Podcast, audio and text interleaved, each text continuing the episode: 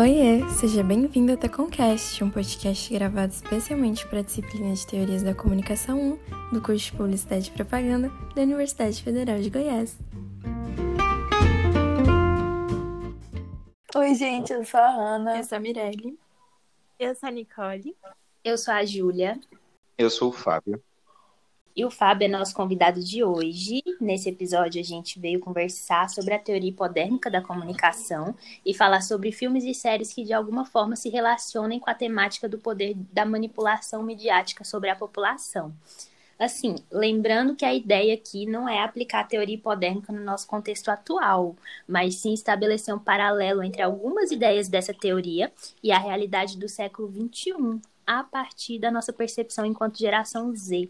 Para isso, a gente utilizou o intermédio de algumas produções audiovisuais que abordam o poder dos meios de comunicação na sociedade, de uma forma distópica ou não, para auxiliar no desenvolvimento da nossa linha de raciocínio. Mas antes de falar sobre filme, série que fala sobre esse assunto, a gente precisa entender um pouco do que é a teoria hipodérmica, né? Qual a definição e um pouco do contexto. Então, rapidamente falando, a teoria hipodérmica é uma das primeiras experiências teóricas que a gente tem a respeito do poder da comunicação de massa e os efeitos dela na sociedade. É, o Luiz Mauro de Samartino, que é quem a gente, o autor que a gente estudou durante a disciplina de teorias da comunicação, ele explica que o princípio básico da teoria hipodérmica é a ideia de que os meios de comunicação eles são capazes de alterar comportamentos e controlar o público, é, interferindo diretamente na mente das pessoas. É uma teoria que não leva em consideração as particularidades dos indivíduos Segundo ela, se uma informação chega a alguém, então aquela mensagem foi transmitida com êxito. É, por isso a gente tem a expressão, né, agulha hipodérmica, teoria da bala mágica, que é essa ideia da informação que te atravessa sem que você tenha controle sobre isso. Isso me transmite um pouco a ideia de uma massa facilmente manipulada e muito vulnerável à mídia. É como se todos os indivíduos tivessem a mesma percepção do que é comunicado. Também é importante a gente ressaltar que é uma teoria do século XX, então ela surgiu durante o período das duas grandes guerras, quando a comunicação ainda era um desafio. A propaganda ela vem na tentativa de vencer esse desafio, assim como os meios de comunicação. O rádio e o cinema, inclusive, eles eram usados como ferramenta política dentro desse contexto. E o contexto é muito importante quando a gente fala sobre uma teoria, né? É, posteriormente vão surgir outras teorias na tentativa de solucionar o que elas consideram ser equívocos dentro da teoria hipodérmica mas essa ideia da teoria hipodérmica ela volta um pouco lá na teoria crítica também, quando o Adorno e o Horkheimer eles vão fazer uma crítica aos grandes meios de comunicação e ao termo de cultura de massa, já que para eles a massa também é essa multidão irracional, tumultuosa e fanática. Enfim, isso é um pouco do que é a teoria hipodérmica e eu eu particularmente acho que por mais que essa ideia de uma massa não pensante tenha seus equívocos, muitas vezes a gente se comporta como tal, assim.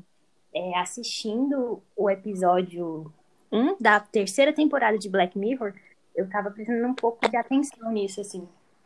É, eu tava refletindo como, quando eu assisti ele lá em 2018, a gente ainda não tinha noção do que era, por exemplo, cultura do cancelamento. Não existia esse termo. A gente não, não se falava nisso. E aí, agora revendo, eu pensei, meu Deus, essa mulher, ela foi totalmente cancelada, cancelada na internet. Foi mesmo. Cancelada. Foi. E aí eu lembrei desse comportamento irracional em grupo, sabe? Uma pessoa toma uma atitude e aí quando a gente vê, a gente tá, tá tomando atitudes em grupo sem pensar direito nas consequências daquilo.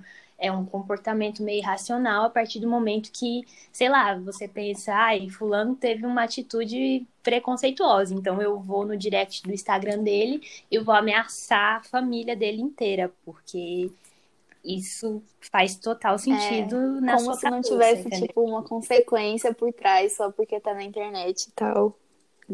É. é um, é um. Eu acho que não é à toa que a gente tem a expressão linchamento virtual, né? Eu acho que realmente é a gente se comportando, às vezes, como essa massa que não pensa, essa massa irracional. Então, acho que por mais que tenha um equívoco aí, às vezes isso ainda faz parte da nossa realidade.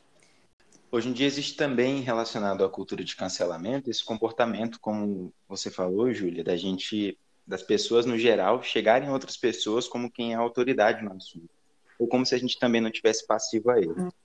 A gente ainda tem muito acesso à informação e, ao mesmo tempo, a gente é muito desinformado sobre vários assuntos. Então, a gente vai cometer em algum momento e é preciso que a gente tenha paciência para que essa distopia do Black Mirror não se aproxime cada vez mais da nossa realidade. E eu acho muito assim, é bizarro o quanto, é, à medida em que esse, esse episódio ele envelhece, ele fica cada vez mais atual, sabe? Isso me assusta um pouco, assim. Ó, oh, uma coisa que eu acho muito interessante desse episódio, não é nem que é, é interessante, tipo assim, que acontece de verdade, é que, tipo, é, o jeito que as pessoas lá, porque as pessoas faziam seu ciclo social com base na, na quantidade de pontos, de estrelas, eu não lembro, uhum. mas é, são estrelas. que cada um tinha na, na rede social, né? E aí você vê que, tipo, que eu já vi gente, tipo, tratando pessoas diferentes e depois descobri que era, tipo, famoso na internet, essas coisas, sabe?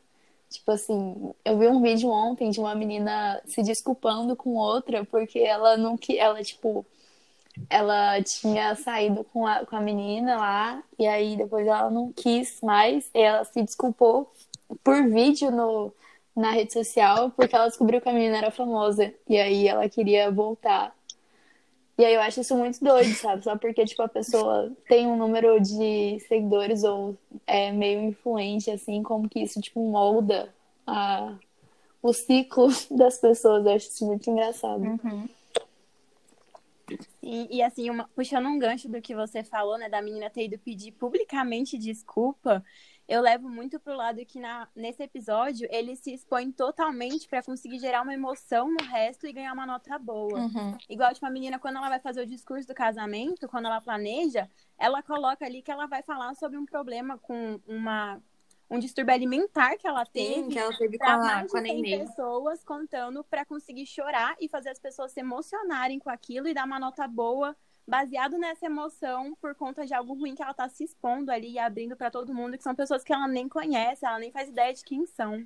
Buscando uma aprovação de gente que, tipo, nem, nem conhece ela, eu acho isso muito doido.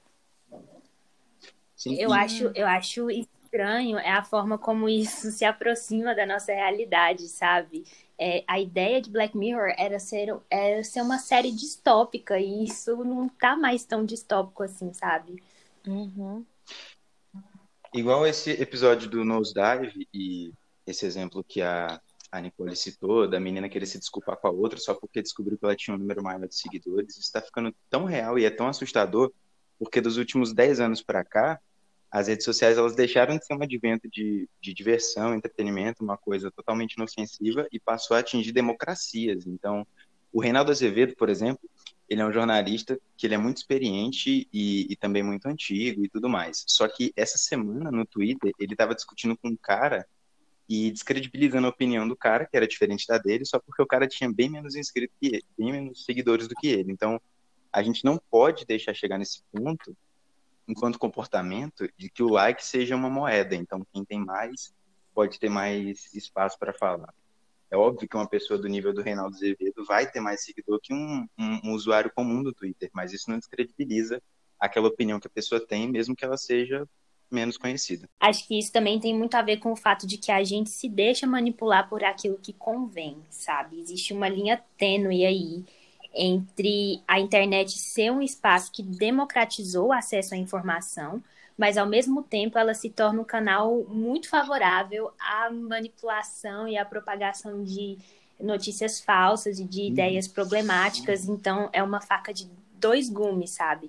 Que garantia a gente tem também de que a informação a qual a gente está tendo acesso não tem um, um viés ou é verdadeira. Nenhuma.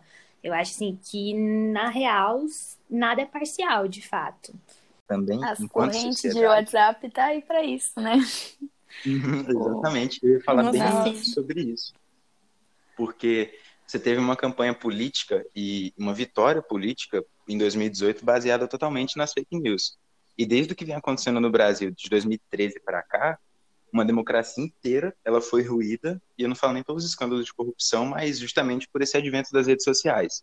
Era uma corrente no WhatsApp que parecia inofensiva, era uma, era uma imagem manipulada de uma deputada, de algum, algum candidato, que começava a circular, ganhava mais força. Isso a gente teve o golpe de 2016 e uma eleição trágica em 2018. Então, a gente, por ser uma geração que é bem mais, mais próxima da internet do que as gerações anteriores, a gente tem um pouco de responsabilidade nisso aí também. Essa informação que eu estou compartilhando, essa informação que eu estou até usando ela como meme, será que ela realmente é tão inofensiva ou ela pode virar uma coisa muito maior e escalar de uma forma bem trágica daqui a algum tempo? É, puxando um pouquinho assim para um outro, um documentário, na verdade, que eu assisti que puxa muito isso de você gerar uma informação falsa para manipular as pessoas. Tem um documentário que chama The Great Hack, que ele conta sobre uma empresa chamada Cambridge Analytica. E essa empresa, ela pegava informações do Facebook que ela comprava para conseguir descobrir quem eram as pessoas nos Estados Unidos durante a eleição do Trump em 2016, se eu não me engano, que eram as pessoas que ainda não tinham se decidido em quem iam votar. E aí a forma que eles manipulavam essas pessoas era, na verdade, criando grupos no meio delas que bombardeavam elas com informações falsas sobre a oposição. E essas pessoas sendo bombardeada, bombardeadas de tal maneira começavam a criar também, porque elas começaram a se convencer de que aquilo era real. Então, além delas serem bombardeadas e aceitarem aquilo, elas mesmas começaram a criar mais conteúdo e divulgar. Então, assim, a gente consegue ver o tanto que uma informação falsa consegue abranger mais pessoas do que uma informação verdadeira, assim, se ela é jogada de uma forma que ataca as pessoas como uma bomba. Tanto que no documentário a menina fala que a garota, né, que vai depor, ela fala que aquilo não era mais uma informação comum, não era mais um usuário que você via os dados. Aquilo era tratado como uma arma, porque você jogava ali no meio das pessoas e esperava aquilo explodir para atingir o seu objetivo. Tanto que o Trump ganhou assim de lavado no final, né, virando ali por conta dessa empresa que estava com ele nas campanhas. Sim, 2016 foi terrível, porque foi a nível tão grande. A minha mãe, que é uma pessoa que ela nem é tão politizada, ela estava compartilhando fake news da Hillary Clinton naquela época, dizendo que a Hillary Clinton tinha como proposta de campanha acabar com as religiões e tudo mais. Então, por mais que talvez a Hillary Clinton, por ser ter um pensamento mais de esquerda e menos conservador e que se aproxime mais da igreja, isso não queria dizer que automaticamente ela ia destruir as religiões. Só que eu, eu achei tão absurdo isso na época, uma notícia lá de fora chegar aqui com esse impacto e as pessoas compartilharem que realmente é um, é um, é um, é um material de análise até hoje. E por muito tempo vai ser também. Porque as pessoas ainda continuam usando as fake news como arma política. Parece que quanto mais fácil a gente tem acesso à informação, mais preguiçosas as pessoas ficam, né? Porque essas coisas, tipo assim, com uma digitada lá no Google, ela ia descobrir, sabe, se é falso ou não. Ia aparecer lá. Mas as pessoas só pegam e aceitam como, como verdade a primeira coisa que aparece. E isso virou tão normal que até o Twitter implementou aquela ferramenta, né? Quando você vai compartilhar algum artigo, alguma coisa, tipo, ele manda tipo, uma notificação, tipo, você leu o que tá Uhum. aqui dentro, você entrou no link, pra pessoa compartilhar só depois de ler aquilo. Porque a gente tem muita mania de ler a manchete e falar, nossa, é isso Todo aqui, mundo tomar como ver. É. verdade e compartilhar. Eu acho que aí entra a questão um pouco dessa manipulação também, sabe? Eu acho que com a ascensão des- das mídias sociais, a gente teve uma personalização tão forte da comunicação que essa personalização ela acaba em grupos. Uma coisa que é individual, ela acaba numa bolha. Você recebe suas informações personalizadas que te levam para um lugar que é o mesmo lugar que outra pessoa que também recebeu informação personalizada, mas que provavelmente foram informações muito parecidas com as suas, já que vocês acabaram ali na mesma bolha digital. E aí, consequentemente, cria também uma bolha social, porque isso é assustador, mas ultrapassa as barreiras da internet. Então, assim, é como se uma grande massa tivesse se dividido em várias, e agora a gente tem pequenas massas que são atravessadas pelas informações da mesma forma, sabe? E isso vai criando bolhas que divergem entre si e criam conflitos entre si, conflitos que extrapolam o ambiente digital. Em contrapartida também, tem que existir uma responsabilidade maior de toda a equipe, toda a equipe não, de toda de todos os jornalistas em relação às notícias, porque nem toda notícia é só aquele título, como a, a Nicole falou, a gente compartilhar uma notícia no Twitter, por exemplo, e a matéria oferecer que e, e o site oferecer que a gente leia primeiro antes de compartilhar. Mas existe muito jornalista que coloca um título muito muito nada a ver com a matéria ou, ou só para chamar atenção ou causar raiva no espectador. Ah, um, um, exemplo recente, por exemplo, foi a, a filha do Fernandinho, Beiram, do Fernandinho Beiramar. Ela, ela é formada em odontologia, enfim, ela tem muitos méritos próprios relacionados a estudo. E acho que saiu uma notícia dela de que ela comprou um apartamento num, num hotel, num, num prédio de muito luxo. E a única frase que tinha na notícia é que ela era filha do Fernandinho Beiramar, como se essa fosse a única qualidade dela, como se fosse a única coisa associada ou como se todos os méritos que ela tivesse conseguido até ali fosse fruto do tráfico. E não era. E quando você abria a matéria, você via que não tem nada a ver com o pai dela.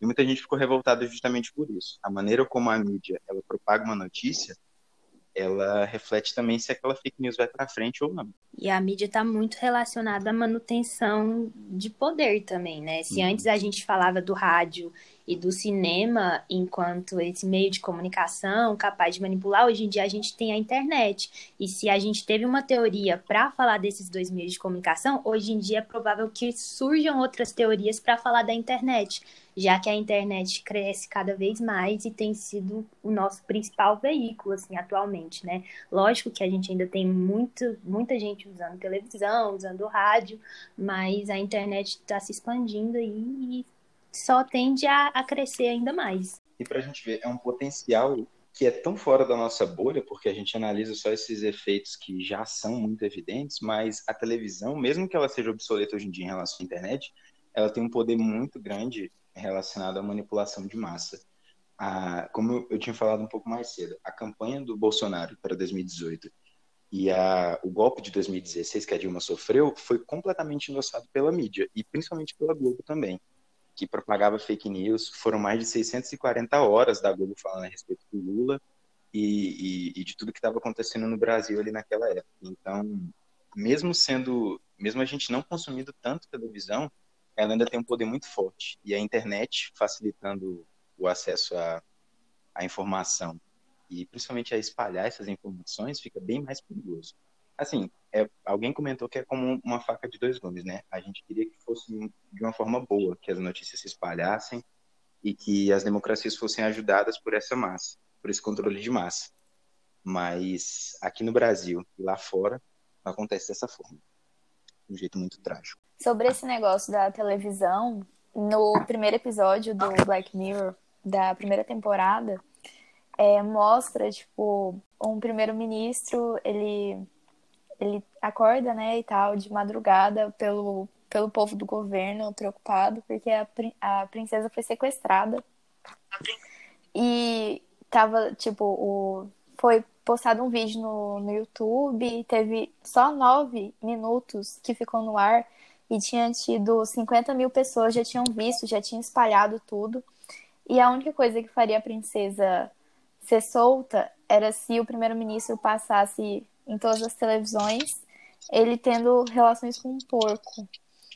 E aí é, a população inteira ficou parada na frente da TV, mostra no episódio a população inteira assistindo, tipo assim, o povo no hospital fazendo nada, o povo nos barzinhos lá, tudo assistindo a TV sobre o que, que ia acontecer. E, tipo, mobilizando toda a população, ele conseguiu, assim, isso tudo num dia só atingiu o lugar todo.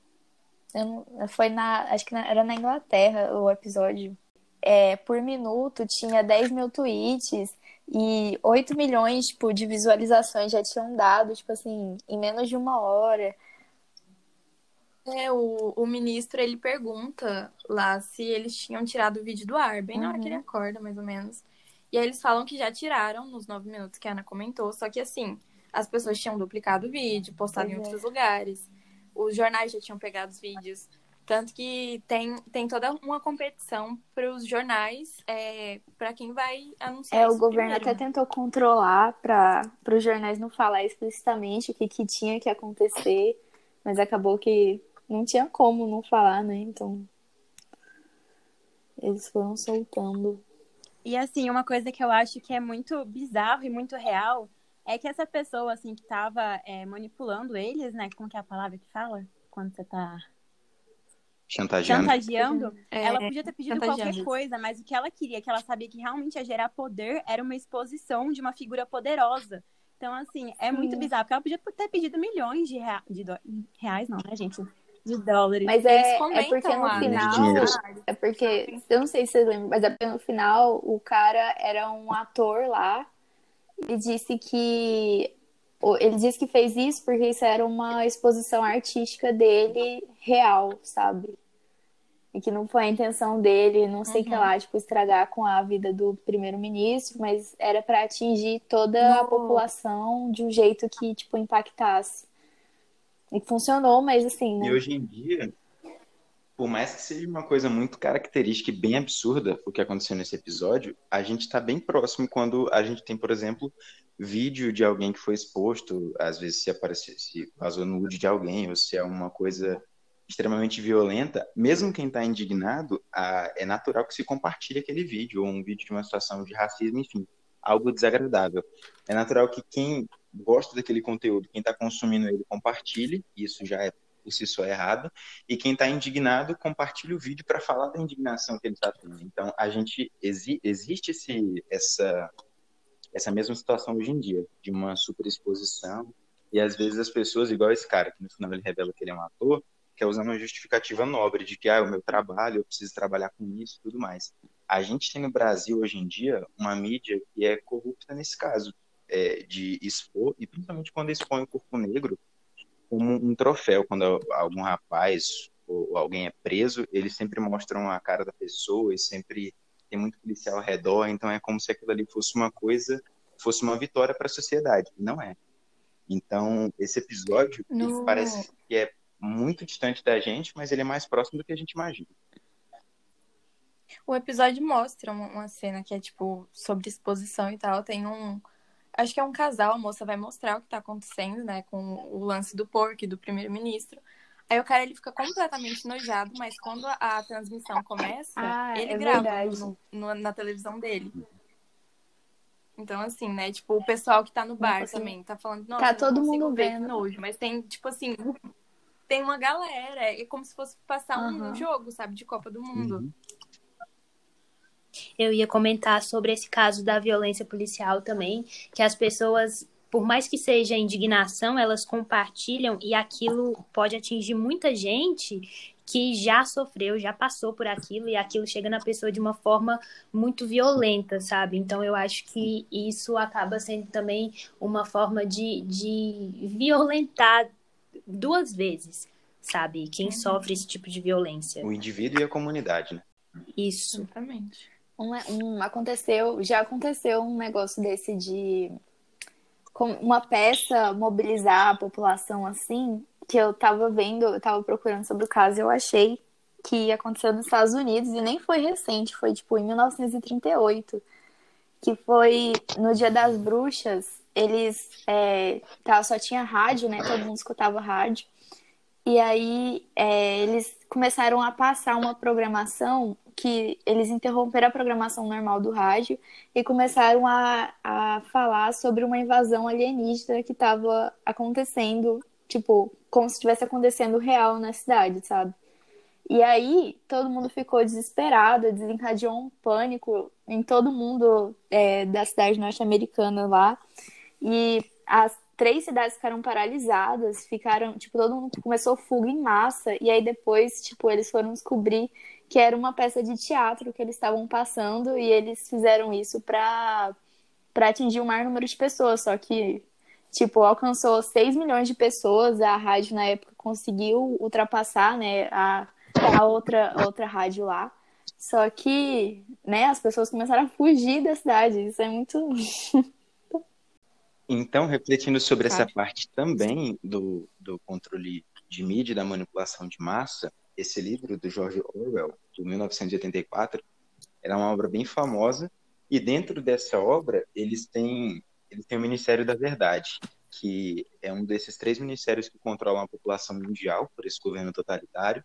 E o Ministério da Verdade, ele não é compromissado com divulgar a verdade, ele é compromissado com mudar a história do passado para que tudo ali em volta daquele, daquele regime saia de uma forma totalmente positiva. Então, existe uma cena que, há, dentro desse livro, que eu acho que ela é umas cinco, seis páginas direto, só esse ditador, ele chega para esse, esse, personagem principal, o Winston, e ele começa a torturar esse cara porque ele mostra a mão dele com quatro dedos e fala para o Winston concordar que são cinco dedos novamente, na obra fica parecendo que é muito absurdo, mas hoje em dia a gente também tem esses ministérios que são a favor da verdade absoluta que está no poder.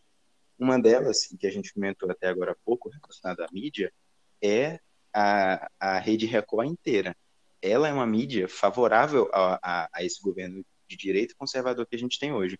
Então, ela não passa só informação positiva relacionada ao Bolsonaro e ao governo dele. Ela desmente informação que já foi comprovada. Não, não foi muito distante. Pouco tempo atrás, ela saiu uma matéria nesses jornais de fim de, de fim de semana da Record descredibilizando a eficácia da vacina. Então, assim, é, deixa de ser só um serviço partidário e passa a ser um desserviço, porque fica perigoso. Todo mundo que vê um jornal falando sobre um assunto pensa, é um jornal, então automaticamente, automaticamente tem credibilidade para falar sobre qualquer assunto. E às vezes não é assim porque justamente por, por ter essa visibilidade maior de estar na televisão, de alcançar várias pessoas, eles usam aquela informação ali da maneira como eles quiserem. Essa semana também viralizou, né, da Record, uma matéria que um desses programas evangélicos que eles têm é, fez sobre a Beyoncé, falando que ela tinha se metido em escândalos muito obscuros com magia negra. Lógico que assim, né? A gente sabe também que tem um, meio que um, um preconceito religioso aí, né? Principalmente relacionado às religiões de matriz africana. Mas, assim, você assiste e você, enquanto uma pessoa que sabe que aquilo não é verdade, parece bizarro, mas tem muita gente que acredita nisso. Fala, nossa, olha lá, você viu a Beyoncé mexendo com, com coisa do diabo. Então, assim, é, é um desserviço mesmo, sabe? Pegar e propagar, é uma fake news propagada na TV aberta, assim, sabe? Em larga escala. E igual a gente já falou, a TV ela ainda tem muito poder sobre a massa, né? Então é, é perigoso. E o perigo também na TV é que muitas vezes, apesar de ser bem acessível, às vezes a informação ela vem de uma maneira muito elitista. Então sempre que é falado de uma maneira de uma maneira muito acadêmica, mesmo que seja uma fake news, como esse vídeo a respeito da Beyoncé, as pessoas que geralmente não têm muito estudo aceitam aquilo ali como verdade imediata. Então, outro problema dentro do jornalismo é uma comunicação bem mais acessível. Ela precisa ser acessível e simples para atingir todas as pessoas. Claro que é muito bom que, que se tenha um trabalho acadêmico e, e, e que ele possa ser reconhecido por isso, mas é melhor ainda que de uma maneira acessível para todo mundo. Sim, eu acho que isso também está muito relacionado à diferença que a gente tem nesse caso da internet para a televisão, porque a pessoa que recebe uma notícia no WhatsApp, ela recebe com uma linguagem muito mais uhum. simples. Então, acho que por isso também que a gente tem uma propagação tão grande de notícias falsas pelo WhatsApp, porque é uma linguagem simples, é de fácil entendimento e geralmente é um, é um discurso bem trabalhado ali, que uma pessoa que ela não tem tanto conhecimento, tanto estudo, ela vai acreditar naquilo, porque aquilo ali foi bem escrito para que as pessoas uhum. acreditassem que fosse verdade. É, ainda falando do, do livro do George Orwell, o 1984, tem também a manipulação por meio da cultura, né? Eu tem o versificador, que é um instrumento que era capaz de produzir canções mecanicamente, né, e canções sentimentais para controlar as massas. E era uma forma também de distrair, alienar os trabalhadores ali do que eles estavam fazendo. E quando eles cantavam essas canções, elas ficavam cheias de amor e sentimento. E aí acho que isso talvez entra um pouco na discussão da indústria cultural, né? Que já é lá da teoria crítica. Mas eu acho que a gente também tem essa, essa manipulação por meio, não só da cultura, mas por meio do que as pessoas acreditam, sabe? Acho que isso também é um pouco perigoso, assim, nesse, nesse sentido de você pegar a cultura de alguém e usar em favor do que você quer que a pessoa acredite, sabe? Uhum.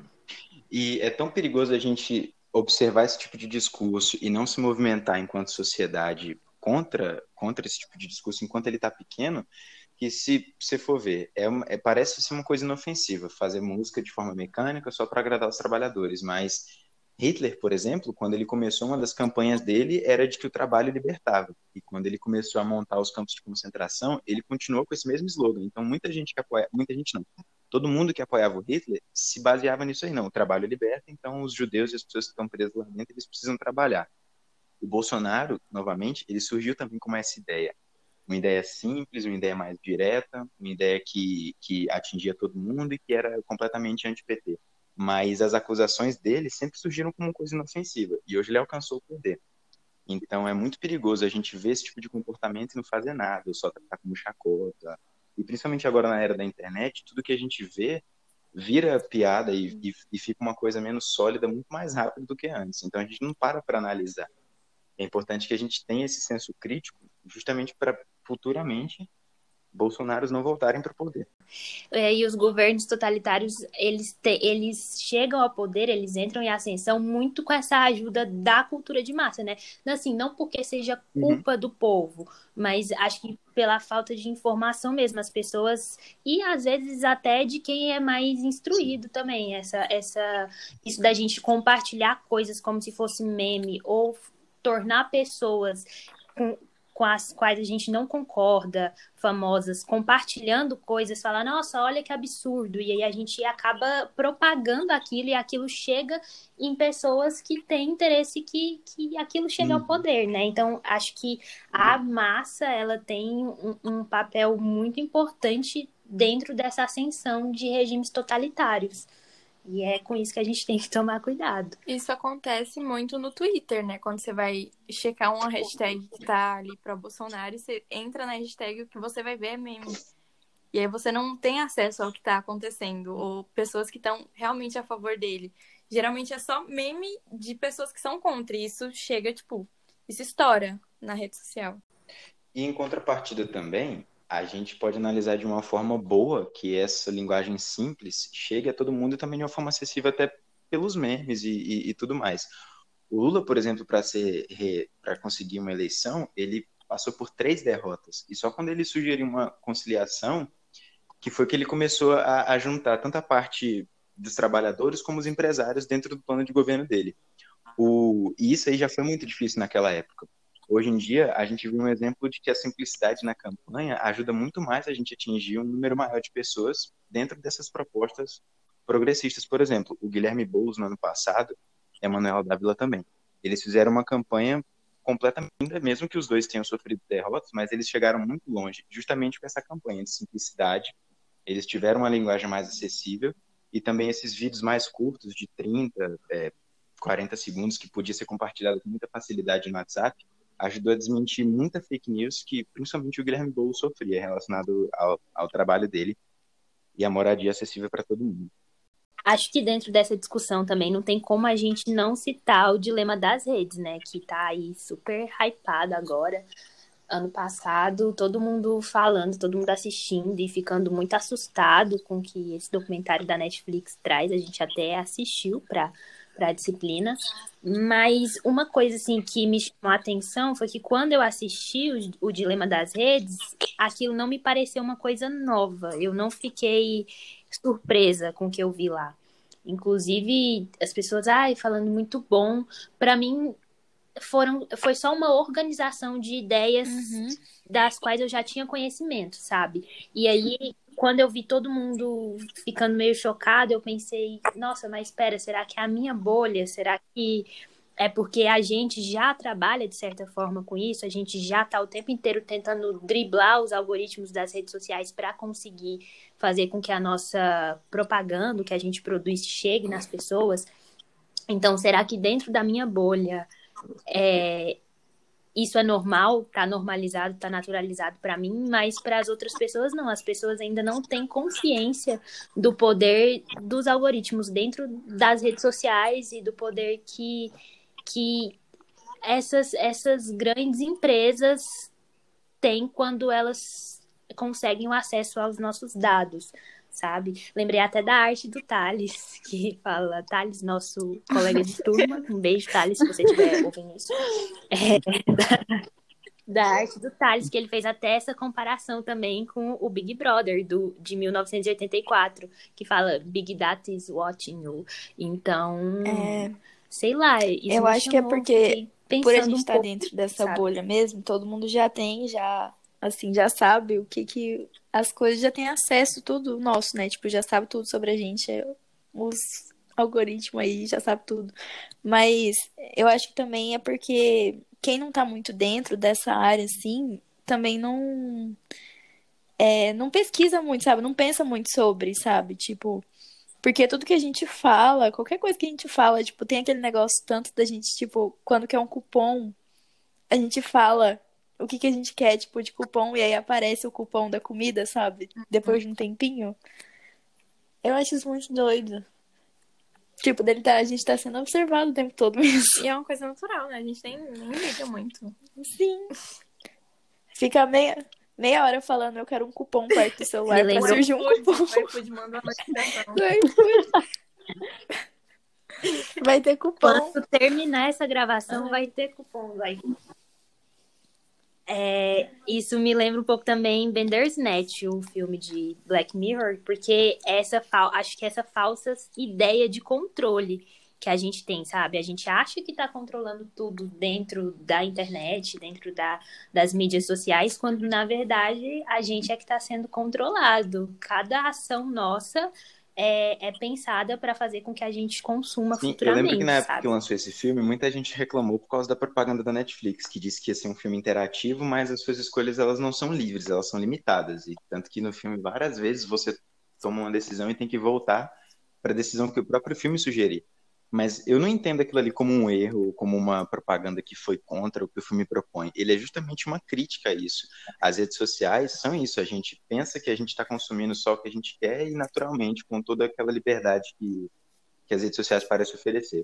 Mas a gente só está consumindo o que liberam para a gente consumir, da mesma forma que é com o Bandersnatch. A gente só controla o que é permitido que a gente controla. Então, é isso, gente. É com essa belíssima reflexão que a gente termina essa discussão de hoje. Queria agradecer ao Fábio pela Eu participação. quero agradecer também a oportunidade. Obrigada, Fábio. Muito obrigado, meninas. E muito obrigada também para todo mundo que escutou até aqui. E até o próximo Teconcast. Tô com vontade de comer tua mãe, vamos logo. Então, pronto. Aí acabou.